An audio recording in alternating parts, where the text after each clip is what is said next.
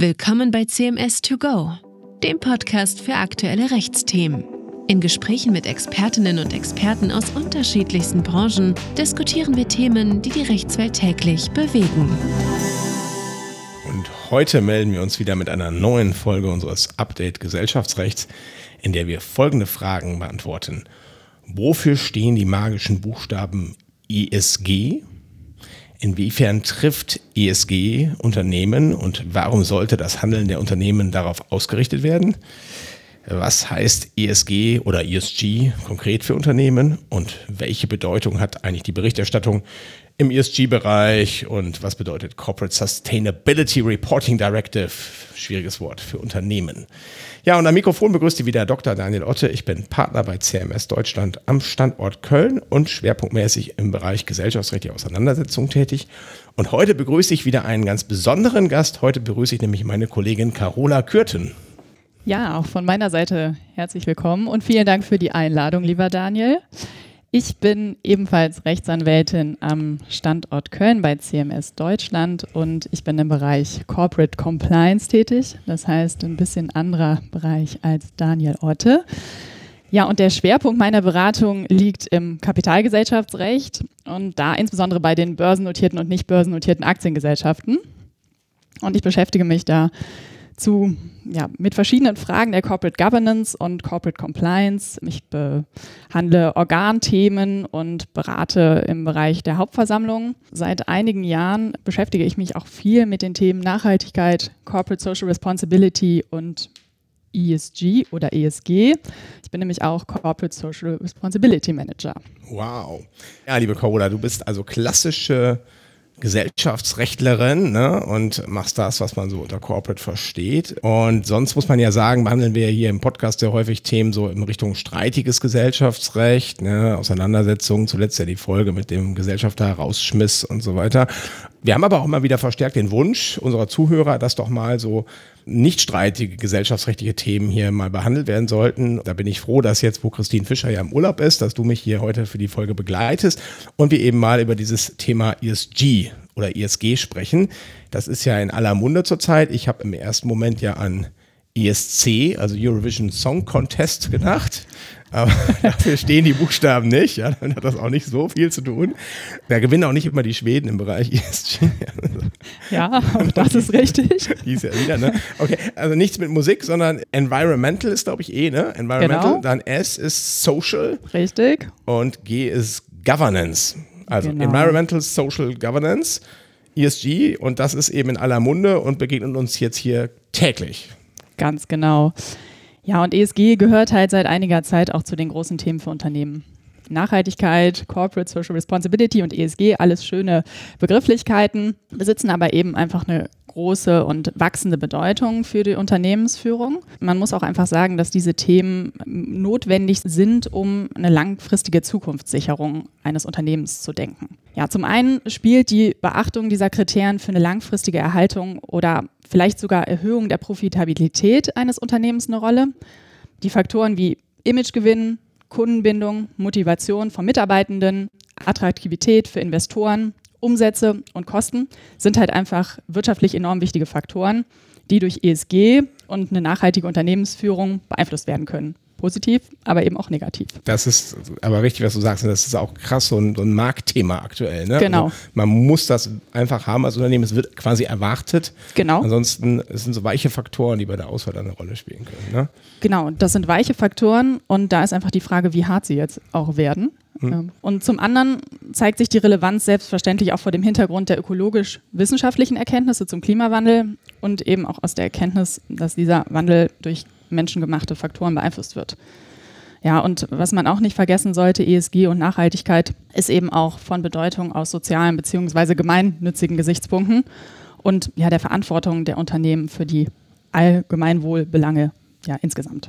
Ja, das ist äh, spannend, was du sagst. Ich sage ja immer, Unternehmen haben ja, sag mal, auch gewisse externe Kosten, die sie einfach bisher locker vergesellschaften konnten. Ne? Also niemand hat sich über die Kosten des Klimawandels eigentlich so richtig Gedanken gemacht. Und jetzt fangen wir an, darüber mal konkret nachzudenken und auch die Unternehmen dann die Verantwortung zu nehmen. Und wie gesagt, das wird auch erwartet.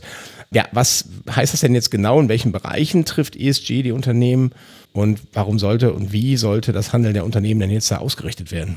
Da muss ich ein bisschen weiter ausholen und möchte erstmal vorab sagen, dass es absolut ja nicht selbstverständlich ist. Die Juristen wissen das, dass ESG eine große Bedeutung für die Unternehmensführung hat.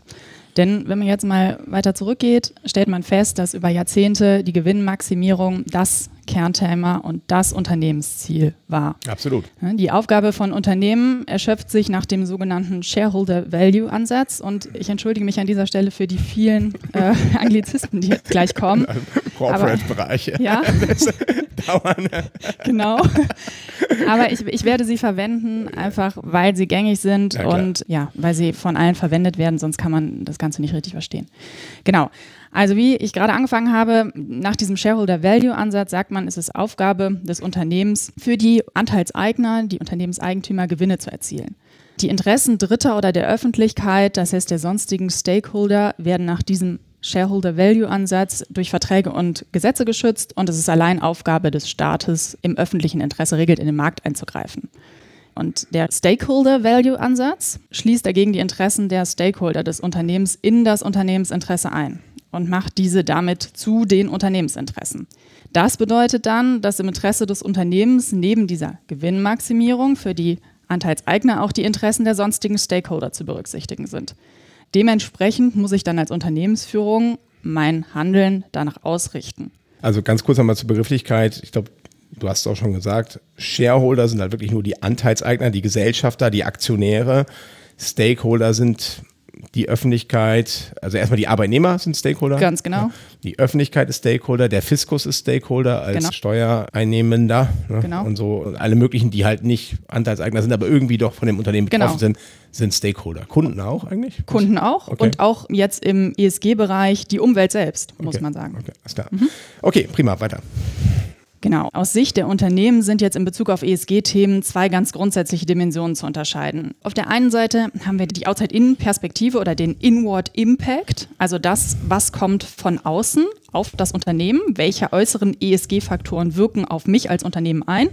Und auf der anderen Seite haben wir die Inside-Out-Perspektive oder der Inside-Out-Impact, also die Auswirkungen des Unternehmens nach außen. Diese Unterscheidung der Perspektiven oder ich sage auch gern Wirkrichtungen spielt auch in der Regulatorik eine ganz große Rolle. Ich denke, da kommen wir später noch zu. Aber ich denke, es ist wichtig, diesen Begriff von Anfang an klar zu haben und sich immer klar zu machen, wir haben Inside Out und Outside In.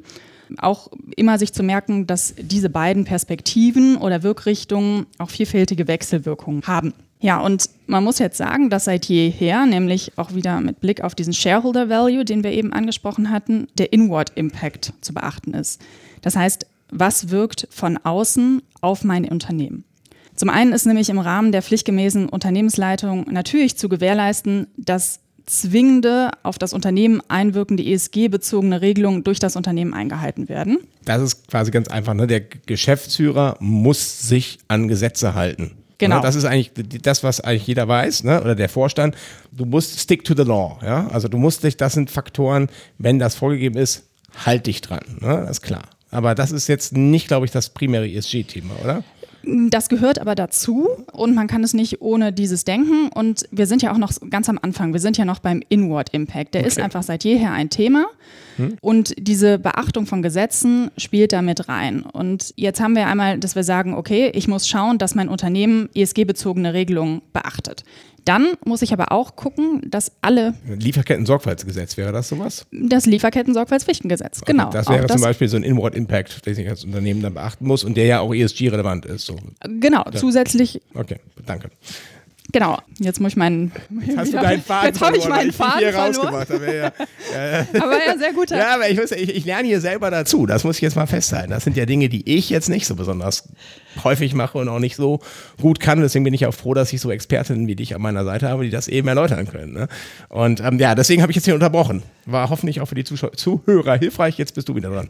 Okay, hervorragend. Sehr gut. Dann hatten wir jetzt diese zwingenden ESG-bezogenen Regelungen, die einwirken. Und da muss man sagen, dass dazu kommt, dass auch alle anderen Einflüsse, die jetzt unmittelbar auf die Lage der Gesellschaft wirken, im Rahmen meiner Risikovorsorge berücksichtigt werden müssen.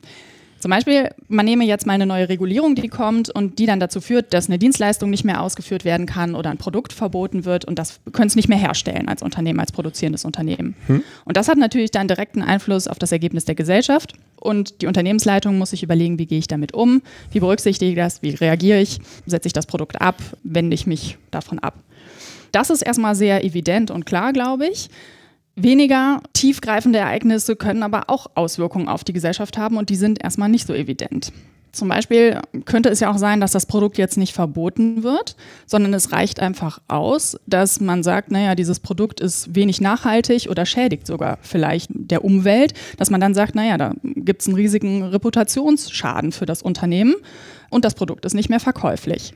Mhm. Auch ein solcher Faktor hat natürlich dann wieder Auswirkungen auf die Gesellschaft. Mhm. Auch wir sind nach wie vor in diesem Outward-In. Was wirkt von außen auf die Gesellschaft? Genau, also wenn jetzt zum Beispiel ein Textilunternehmen, ne, wenn da jetzt rauskommt, weil die Produkte, die die herstellen, wenn jetzt stark irgendwie die Umwelt belasten mhm. und dann würde man sagen, bei dem kaufe ich nicht mehr, ne, weil das ein Umweltschwein ist, also genau. umgangssprachlich ausgedrückt. Ne? Ja. Da muss halt ein guter Geschäftsführer muss natürlich darauf achten, dass er solche Einflüsse nicht bekommt, ne? dass, dass er nicht negative Schlagzeilen produziert. Ne? Genau, ganz also wichtig. Also an Gesetze halten, das erste, keine negativen Schlagzeilen produzieren, das zweite. Genau, sehr gut zusammengefasst. Genau. Ja, und dann, das fasst du bestimmt gleich auch nochmal zusammen. Das versuche ich immer wieder in diesem Podcast. Ist auch gar nicht so schwer. Denken wir auch alle dran, wenn wir uns fragen, naja, wie sichere ich die Zukunftsfähigkeit meines Unternehmens, dann muss ich das Unternehmen finanzieren und die Finanzierung als Unternehmensleitung sicherstellen. Und da muss man jetzt sagen, bei der Finanzierung über den Kapitalmarkt oder auch bei der Bankenfinanzierung haben einfach zunehmend ESG-Kriterien Einfluss. So kann es einfach sein, dass ein Unternehmen heute nur noch sehr schwer Zugang zu Krediten bekommt oder einfach sehr uninteressant wird für bestimmte Investoren. Ja. Das wäre Nummer drei. Klar, das ist logisch. Ich investiere lieber in ein Unternehmen, das irgendwie ein gutes Image hat. Ne? Genau. Ja, okay.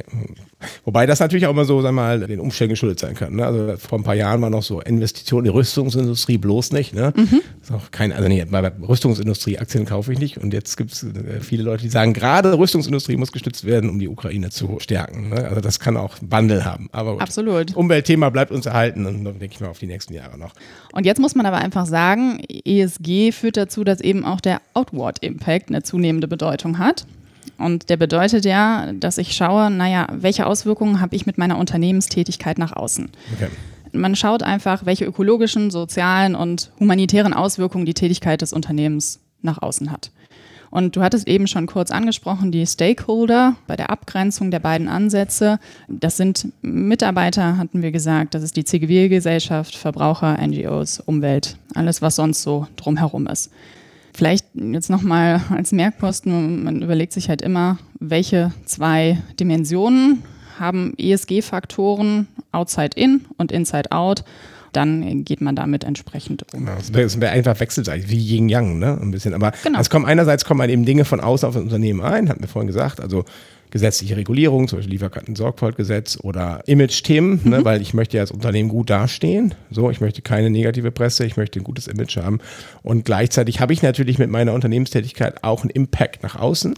Und da muss man sagen, gibt es ja also zum einen auch, wenn wir jetzt rein wieder von der Gewinnmaximierung her gedacht, sollte man schon auch interessiert sein, eben was Positives zu bewirken, weil das wieder das Image stärkt und damit jetzt das Unternehmen insgesamt besser dasteht. Aber gibt ja auch, wir wollen ja hier nicht den Eindruck erwecken, alle Geschäftsführer seien immer nur in der Gewinnmaximierung tätig. Es gibt ja auch gerade im Bereich der Familienunternehmen einfach viele Unternehmer total, sagen wir mal, aus einer rein altruistischen Motivation heraus handeln. Die mhm. sagen, ich habe ein Unternehmen und mit diesem Unternehmen kann ich die Welt verändern. Mhm. Ich habe da ganz beeindruckend gelesen hier von dem Gründer von Fritz Kohler. Der schreibt das, der hat ein Buch geschrieben. Da hat er gesagt, warum mache ich das noch? Geld verdient habe ich genug. Aber ich kann mit meinem Unternehmen mit meinen Cola-Flaschen die Welt verändern. Ne? Okay. Mhm. Das, weil ich nämlich zum Beispiel, ja, Fritz Cola hat ja dafür gesorgt, dass wieder mehr Flaschen im Umlauf sind. Mhm. Aber jetzt schweife ich ab. Coca-Cola hat in Deutschland, steht auch nicht im Skript hier, Coca-Cola hat die Flaschen wieder eingeführt, nachdem Fritz Cola auf den Markt kam. Vorher hat Coca-Cola nur Plastik gehabt. Interessant, ja. Genau. Okay, jetzt aber mal in Medias Res gehen. Das war ja doch sehr, sag mal, bisher etwas theoretisch, beziehungsweise auch so von einem sehr ganzheitlichen Ansatz her betrachtet. Was bedeutet denn eben konkret ESG im Unternehmen und welche Themen deckt das im Unternehmenskontext ab? Also vorab dazu erstmal, es ist enorm breit. Ich werde jetzt mal so ein paar Themen nennen, die zu E, S und G gehören, aber da gehören noch viele weitere dazu. Ja, also Environment fangen wir damit mal an. Das heißt mit dem E, das sind jetzt nicht nur CO2-Emissionen und der Klimawandel. Dann denkt man natürlich immer als allererstes dran. Aber wir haben auch das Thema Umweltverschmutzung, Schadstoffemissionen, Ressourcenschonung, Auswirkungen auf Ökosysteme und Artenvielfalt. Wie gesagt, gibt es noch viele mehr, aber einfach mal um einen Einblick zu geben. Ja, und dann bei dem S, bei den sozialen Faktoren, haben wir natürlich als allererstes die eigenen Arbeitnehmer des Unternehmens. Dann haben wir Themen wie Arbeitsschutz, Diversität, Weiterbildungsmöglichkeiten, aber eben auch, du hast schon das Lieferketten-Sorgfaltspflichtengesetz angesprochen, Arbeitnehmerrechte in der Lieferkette, dann auch Menschenrechte und Kinderrechte. Und dann haben wir das G, das Governance-Thema. Ja, wir haben einmal irgendwie Vergütung und Diversität in den Leitungsorganen. Dann haben wir das Risikomanagement und generell Compliance-Themen, die gehören da rein. Aber was man auch sagen muss, ein bisschen größeres Thema, was dazu gehört, ist einfach, dass das Unternehmen eine Unternehmensstrategie und Kultur in Bezug auf Nachhaltigkeit entwickelt. Und das, sage ich immer, ist die Klammer für alles andere. Denn nur wenn wir eine Strategie festlegen und die dann entsprechend in die Governance-Systeme einbinden, dann kann ich entsprechend die Umweltaspekte berücksichtigen und auch die sozialen Faktoren und diese entsprechend umsetzen und mit meinem Unternehmen wirkbar machen. Genau, genau. muss die Governance also insgesamt so aufgestellt sein, dass die ESG-Themen auch berücksichtigt werden. Ne? Genau. genau. Okay, ja, klasse, vielen Dank. Das ist also, ich fasse mal kurz zusammen. Einerseits hier, dass die Umweltthemen, also Klimawandel, CO2-Fußabdruck, sonstige Umweltthemen nach Möglichkeit berücksichtigt werden oder was nicht nach Möglichkeit sollte berücksichtigt werden. Wie gesagt, jedes Unternehmenstätigkeit hat ja externe Kosten. Das ist einfach so. Auch für Anwälte übrigens. So, zweitens, soziale Faktoren, hattest du genannt. Genau. Arbeitnehmerschutz, Diversität im Unternehmen, ganz wichtiges Thema. Mhm. Ne? Äh, nicht nur Pride Month, sondern durchgehend. Ne? Dann eben auch dann Lieferkette, Arbeitnehmerrechte, Menschenrechte und so weiter. Und wie organisiere ich meinen eigenen Vorstand, eigentlich meine eigene Geschäftsführung? Ne? Sind da nur Männer, ne? alte weiße Männer?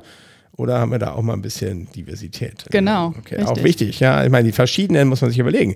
Verschiedene Menschen, verschiedene kulturelle Hintergründe bringen verschiedene Ideen rein. Profitiert das Unternehmen ja auch ein Stück weit von. Ne? Was machst denn äh, du gerade so aktuell? Also was treibt denn deine Mandanten so am meisten um hier in dem Bereich ESG gerade? Ja, also ich habe natürlich einige hm, Themen auf dem Tisch im Bereich ESG, aber was man merkt, dass ganz wichtig im Moment das Thema äh, nicht finanzielle Berichterstattung bzw. Nachhaltigkeitsberichterstattung ist. In diesem Bereich ist viel in Bewegung. Und Hintergrund ist die Corporate Sustainability Reporting Directive, die du vorhin schon angesprochen hattest, die auch gerne mit CSRD abgekürzt wird. Und dazu gehören die European Sustainability Reporting Standards. Aber du wolltest etwas sagen. ich wollte einfach die wuhu, Fachbegriffe. Corporate Sustainability Reporting Directive. Ja? ja, hervorragend, oder? Und dann dazu diese European Sustainability Reporting, Reporting Standards. Standards. Also, ja, ich bringe hier einiges mit ja, heute. Also, ja, ich meine, unsere Hörer sind alle vom Fach, deswegen haben die das alle schon mal gehört. Nur ich kenne es nicht. Ja, okay. Aber das sind ja europäische Richtlinien. Das heißt also, die sind jetzt, ne, das wissen die Hörer wahrscheinlich auch schon, aber vielleicht auch einige nicht. Europäische Richtlinien sind nicht automatisch gesetzt, sondern werden erstmal in der EU veröffentlicht und müssen dann noch umgesetzt werden Ganz von genau. den Mitgliedstaaten. Das kann auch manchmal Jahre dauern, bis zu dieser Umsetzung mhm. kommt. Das heißt, aktuell binden diese Corporate Sustainability Reporting Directive und die European Sustainability Reporting Standards binden die Unternehmen aktuell noch nicht. Genau. Aber kommt. Und man sollte früh genug damit anfangen. Genau. Okay. Und es ist auch aktuell so, wir haben schon eine bestimmte Anzahl von Unternehmen, die schon zu einer Berichterstattung zu nicht finanziellen Informationen verpflichtet sind. Die Pflicht besteht aber nur für eine bestimmte Zahl von Unternehmen. Diese Pflicht findet ihre Grundlage auch wieder in der europäischen Richtlinie. Diesmal heißt sie Non-Financial Reporting Directive oder NFRD aus dem Jahre 2014 und die wurde nämlich dann in deutsches Recht umgesetzt im Jahre 2017 durch das CSR-RUC, wie es heißt, durch das CSR-Richtlinie-Umsetzungsgesetz. Ich höre auch gleich auf mit diesen furchtbaren äh, Das hat aber auch drei Jahre gedauert, das möchte ich mal an der Stelle festhalten. Drei Jahre waren das auch. Genau, so wie du eben schon sagtest, es kann auch manchmal ein bisschen dauern. Genau, steht in 289b und c HGB. So, Ganz genau. anderes Gesetzbuch. Okay, und das müssen die dann also in ihren Jahresabschluss oder wo? Ähm, Lagebericht? Ja, genau. Du kannst du entweder du ähm, beziehst es in den Lagebericht ein, dann mhm. hast du da den nicht finanziellen Bericht. Du hast aber im Moment auch noch die Möglichkeit, so eine separate Veröffentlichung zu machen mhm. und einfach einen separaten nicht finanziellen Bericht zu machen. Wenn es mhm. im Lagebericht eingeschlossen ist, dann ist es die nicht finanzielle Erklärung und außerhalb der Bericht der nicht finanzielle Bericht. Okay. Genau. Ich habe jetzt schon ein paar Mal gesagt, es sind nur einige Unternehmen, die eben verpflichtet sind aktuell. Das sind nämlich große kapitalmarktorientierte Unternehmen. Es sind nur einige Unternehmen in Deutschland. Großes Unternehmen möchte ich noch dazu sagen, Definition findet sich auch im HGB 267. Letztendlich müssen zwei der drei nachfolgenden Kriterien erfüllt sein. Einmal eine Bilanzsumme von mehr als 20 Millionen Euro, Nettoumsatzerlöse von mehr als 40 Millionen Euro und im Jahresdurchschnitt mehr als 250 Arbeitnehmer. Jetzt muss ich ganz, ganz kurz fragen. Ja. Vorhin hast du 500 gesagt und jetzt 250. Pass auf, wir haben drei Kriterien, damit diese Berichtspflicht ausgelöst wird. Okay. Einmal großes Unternehmen, da muss ich dann prüfen, diese drei Kriterien, ah, okay. die ich gerade genannt habe. Okay. Und dann müssen es zusätzlich noch 500 Arbeitnehmer im Jahresdurchschnitt so. sein. Ja, okay. Dann sind es ja wirklich nur die ganz großen. Ein Fuchs, der sich das ausgedacht ja, hat. Und dann noch die Kapitalmarktorientierung hinzu. Okay, also an der Börse, ja, okay, alles klar. Genau, genau. Kapitalmarktorientierung. Sind, dann, okay, sind also dann die großen Tiere, die da an alle Familienunternehmer, die gerade zuhören, sie sind noch nicht betroffen. Ganz genau. Das sind die großen Unternehmen, circa 500 in Deutschland. Ja. Hm. Und die Unternehmen müssen halt diesen Bericht erstatten, nicht finanziellen Bericht. Ich glaube, zu den Details fasse ich mich hier sehr kurz. Wir gehen ja nachher noch auf die CSRD, das heißt auf die neue Richtlinie ein. Das hm, macht, glaube ich, mehr Sinn, ja, weil das, das andere äh, läuft aus. Naja, die nicht finanzielle Erklärung, man macht Angaben zu Umweltbelangen, Arbeitnehmerbelangen, Sozialbelangen, zu Menschenrechten. Aber die Details erspare ich Ihnen jetzt. Wir gehen lieber gleich auf die neue Richtlinie ein. Genau. Ja, die nicht finanzielle Berichtspflicht, das bedeutet dann einfach, dass ich jetzt Transparenz durch die Veröffentlichung von Informationen schaffen muss oder gibt es da weitere unmittelbare Folgen oder ist das vielleicht auch nur Greenwashing oder wie kann man das beschreiben? Ja, also das ist ein ganz wichtiges Thema, das du hier ansprichst und ich glaube, es ist wichtig, nochmal festzuhalten, dass man sagen muss, bei dieser nicht finanziellen Berichtspflicht handelt es sich um eine bloße handelsrechtliche Berichtspflicht. Also okay. ja, dass wir, wir haben keine unmittelbare Auswirkungen in andere Bereiche. Aber natürlich mittelbar führt, ist, ja. Ist das Bußgeld bewährt? Ja, genau. Es gibt Bußgeldvorschriften im okay. HGB, richtig. Okay, ja. okay, okay. Also es gibt schon eine gewisse Strafe, wenn ich es gar nicht mache oder so, ja? Genau, okay. richtig. Da sollte ich aufpassen als Organ, wenn hm, ich das hm, hm, äh, vorhabe. Wir haben jetzt keine strengen unmittelbaren Folgen, also mit Ausnahme dieser Bußgeldvorschriften, was ich sagen will, es gibt jetzt keine Pflicht als Unternehmensleitung besondere Konzepte oder so zu entwickeln, aber es ist natürlich so, dass mittelbar ich schauen muss, wie kann ich dieser nicht finanziellen Berichterstattungspflicht nachkommen und muss dann natürlich überlegen, auf welches Fundament setze ich das. Insofern bin ich dann natürlich doch wieder mittelbar verpflichtet, mir eine Strategie zu überlegen, Konzepte zu entwickeln. Ja, letztendlich Ziel dieser Richtlinie war es auch, dass man sagt, naja, man möchte die Unternehmen sozial in Verantwortung nehmen, indem man sie mittelbar durch diese Berichtspflicht steuert. Also Verhaltenssteuerung durch Reporting. Was ja eigentlich auch idealerweise passieren sollte. Und was, also was kommt jetzt die CSRD dazu? Welche Neuerungen haben wir da? Ja, also das ist einiges. Zum einen muss man sagen, dass die nicht finanzielle Berichterstattung zu einem umfassenden Nachhaltigkeitsreporting ausgebaut werden soll. Das zeigt sich jetzt hier schon im Namen. Aus nicht finanziell wird Nachhaltigkeitsberichterstattung. Ja. Genau, und dann macht es, glaube ich, Sinn zu unterscheiden zwischen, ich sage mal, prozessbezogenen Änderungen oder Änderungen des Berichterstattungsrahmens und den inhaltlichen Änderungen. Mhm. Man muss einfach als allererstes mal feststellen, dass die Bedeutung dieser Nachhaltigkeitsberichterstattung äh, zunehmen wird, weil einfach unglaublich viele Unternehmen von dieser Pflicht betroffen sein werden. Man geht davon aus, dass es ungefähr 49.000 Unternehmen insgesamt sein werden und in Deutschland 15.000 Unternehmen. Okay, krass, weil das ist ja dann schon deutlich mehr. Wir hatten ja vorhin gesagt, es sind circa 500. Genau. Nur die ganz großen Fische, die an der Börse notiert sind, mehr als 500 Arbeitnehmer haben und noch als große Kapitalgesellschaft eingestuft werden müssen im mhm. Sinne des HGB. Und jetzt haben wir zukünftig also deutlich breiteren Kreis, mhm. Äh, irgendwie ja viel viel mehr Unternehmen, 300 mehr, das 300-fache, glaube ich, wenn ich richtig jetzt rechne. Mhm. Wie woher kommt das? Wer muss sich da jetzt darauf einstellen, dass er da in Zukunft so einen CSRD-Bericht machen muss? Mhm.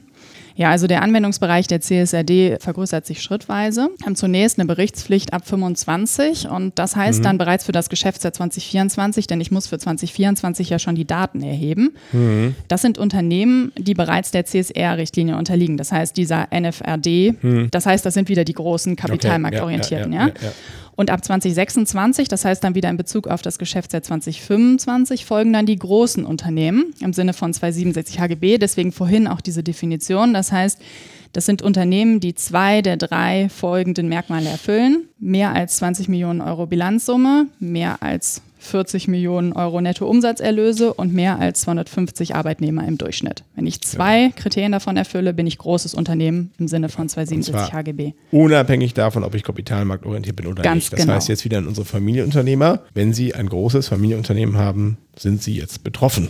Ab 2026. Genau. Das heißt, ein bisschen Zeit ist noch, aber da man eben ab 2025 Ja. Daten erheben muss, Klar. so lange ist es dann doch nicht mehr. Nein, nein, nein, muss man jetzt bald handeln, ja. Und Genau. dann 2027 geht es weiter. Genau, da geht's weiter. Da sind dann auch kleine und mittelgroße kapitalmarktorientierte Unternehmen betroffen. Da brauchen wir aber wieder eine Kapitalmarktorientierung. Das heißt, ich denke, da wird es auch noch zu einer Ausweitung kommen, aber eben nur beschränkt, weil ich eben ähm, diesen Zugang zum Kapitalmarkt Aber es sind ja dann schon, also, ach, also, ach kleine und mittelgroße, aber kapitalmarktorientiert. Okay. Ganz genau. Okay, das sind dann also kleinere Unternehmen, die aber auch Börsen. Okay, Ganz klar. genau. Hm? Deswegen, Ja, da sage ich immer genau. dazu, weil diese Kapitalmarktorientierung da Ja, ausschlaggebend das ist also wieder ne, Familienunternehmer, wenn sie jetzt nicht Großunternehmen sind und auch nicht an die Börse wollen, dann sind sie da noch nicht mit dabei. Aber dann geht es ja noch weiter. Was ist das ab 2029? Gibt es da mal eine Schwelle? Genau. Ja, das ist ab 2029 gibt es eine Ausweitung in Bezug auf Unternehmen, die im EU-Ausland ihr oberstes Mutterunternehmen haben. Ah, okay. Ich bin, aus, ich bin deutsche Tochter eines ausländischen Unternehmens, ja. Genau. Oder französische Tochter eines, weiß ich nicht, Schweizer Unternehmens oder US-amerikanischen Unternehmens, ja. Ach so, ach so, ach so, ach, ach ja, okay, sorry, ja, habe ich nicht richtig zugehört bei dir Okay. vorhin. Also alle, die in der EU ansässig sind und ein Nicht-EU-Staat. Genau, ein ist, oberstes ja, Ah, die Mutterunternehmen. Schweizer, ah, US-Amerikaner, ah, jetzt verstehe ich, ja, sorry. Genau. Hm, okay. Die müssen berichten. Allerdings muss man da auch großes Unternehmen sein. Nicht, dass jetzt andere da noch mit reinrutschen, aber es führt einfach zu einer enormen Ausweitung der Berichterstattungspflicht, wenn ich plötzlich auch noch über meine Mutter in den USA berichten muss, was die im Bereich Nachhaltigkeit ah, macht. okay, ach so. Weil die ah, Berichtspflicht trifft die Unternehmen hier in der EU, das heißt das Tochterunternehmen, was Okay. ihre Mutter in der Schweiz hat. Okay, okay. Also nochmal kurz zusammengefasst. Aktuell nur große Unternehmen, die kapitalmarktorientiert sind. Wenige. Dann irgendwann große Unternehmen, unabhängig von der Kapitalmarktorientierung. Genau. So, dann kleine und mittelgroße Unternehmen, aber muss kapitalmarktorientiert sein. Genau. Und letzte Schwelle dann ab 2029, egal welches Unternehmen, nee, großes Unternehmen, großes Genau. Unternehmen, genau, muss groß sein in der EU und Muttergesellschaft außerhalb der EU und da muss ich über die auch berichten. Okay, gut, da kommt einiges zusammen, aber natürlich muss man auch sagen, liebe Zuhörerinnen und Zuhörer, vieles nicht. Ne? Also mittel, kleine und mittelgroße Unternehmen, die nicht kapitalmarktorientiert sind, das sind die aller, allermeisten deutschen Familienunternehmen, fallen weiterhin nicht unter diese Richtlinie, muss man auch mal sagen. Nicht, dass hier die Panik kriegen. Aber trotzdem auch einige, die da mit rein müssen. Und es ist ja sicherlich, sag ich mal, auch hilfreich, wenn man darüber berichtet, auch vielleicht freiwillig, ne? mit Blick auf wir, mal, Finanzierung, Investoren, was wir alles vorhin hatten. Okay, so, und welche weiteren Änderungen des Berichterstattungsrahmens kommen dann noch so? Also zusätzlich zu dem, was wir schon haben? Genau, also zu diesen prozessbezogenen Änderungen kann man zum einen sagen, das haben wir eben schon kurz angesprochen, es ist eben nicht mehr möglich, dass man einen separaten Nachhaltigkeitsbericht erstellt. Ja? Ähm, das heißt, ich muss zwingend im Lagebericht meinen Nachhaltigkeitsbericht veröffentlichen. Okay, ja, ja. Ja, und das bedeutet einfach, ja, das äh, wird viel prominenter platziert und soll einfach den Zugang zu Nachhaltigkeitsinformationen erleichtern. Ja, ja, ja, kann ich nicht mehr so verstecken, ja. Genau.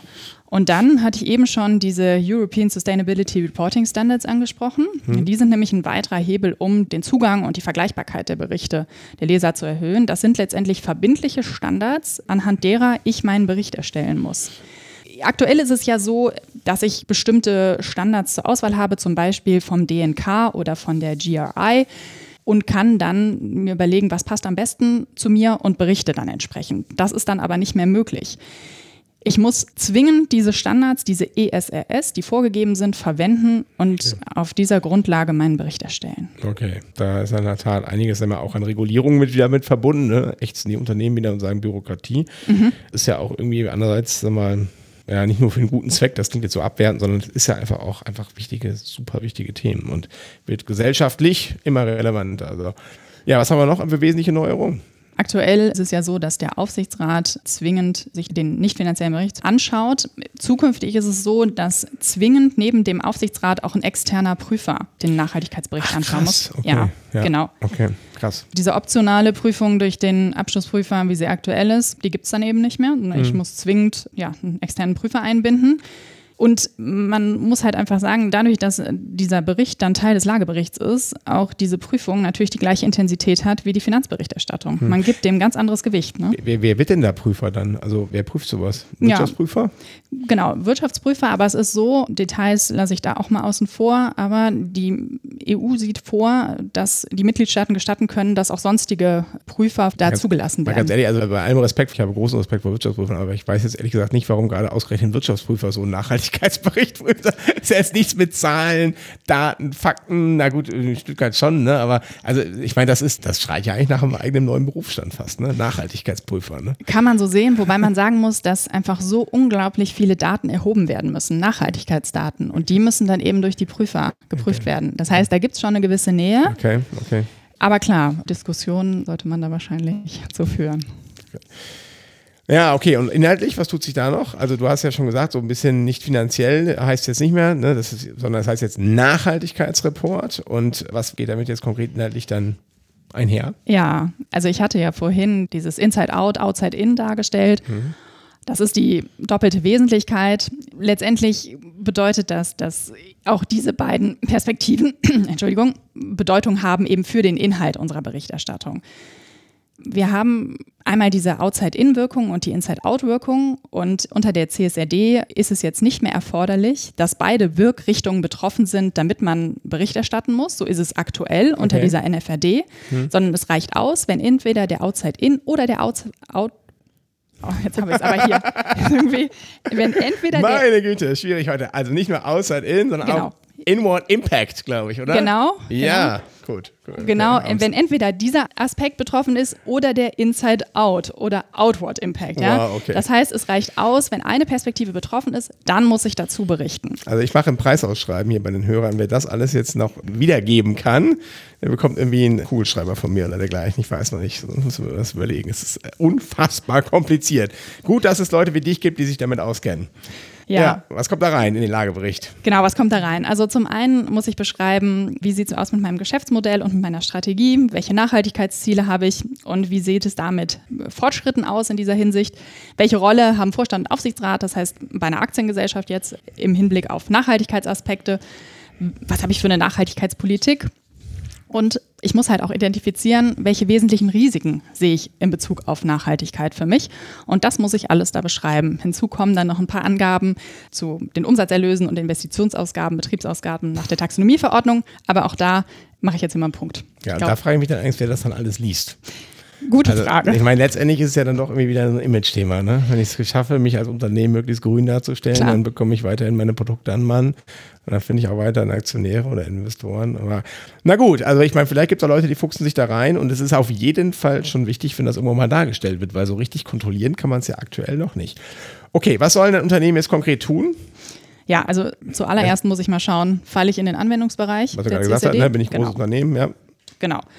Das ist natürlich bei großen Konzernen ein großes Thema, weil ich einfach viele Töchter habe, verstreut. Ja, ja, also und wenn ich dann weiß, okay, die CSRD ist jetzt anwendbar auf mich, dann schaue ich natürlich, ähm, wie sieht es aus mit meinen Systemen, wie sieht es aus mit meiner Governance und ähm, ich muss zusehen, dass ich die Grundlagen für die Berichterstattung schaffe.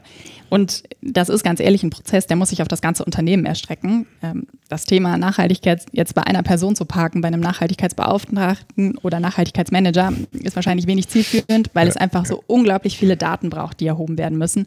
Und auch da nochmal, man muss rechtzeitig anfangen, diese Daten zu sammeln, weil ansonsten ja, läuft man da nicht in die richtige Richtung. Nee.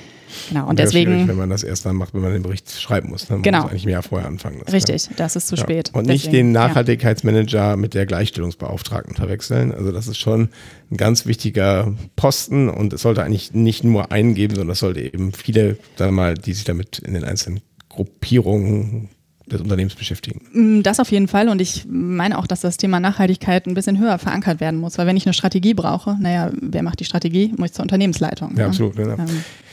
Ja, cool. Meine Güte, Carola, da habe ich wahnsinnig viel dazugelernt heute. Es war für mich ja auch jetzt wirklich ein ganz unbekanntes Thema.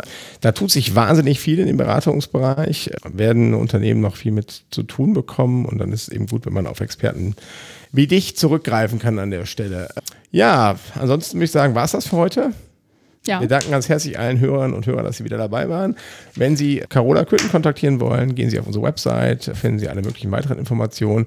Ansonsten denke ich mal, in der nächsten Folge bin ich hier wieder mit Christine Fischer. Dann geht es endlich um die versprochene Frage der Abfindung ausscheidender Gesellschaft. Dafür heute darf ich mich ganz herzlich verabschieden. Auf Wiederhören. Machen Sie es gut. Tschüss, auch von mir alles Gute. Vielen Dank.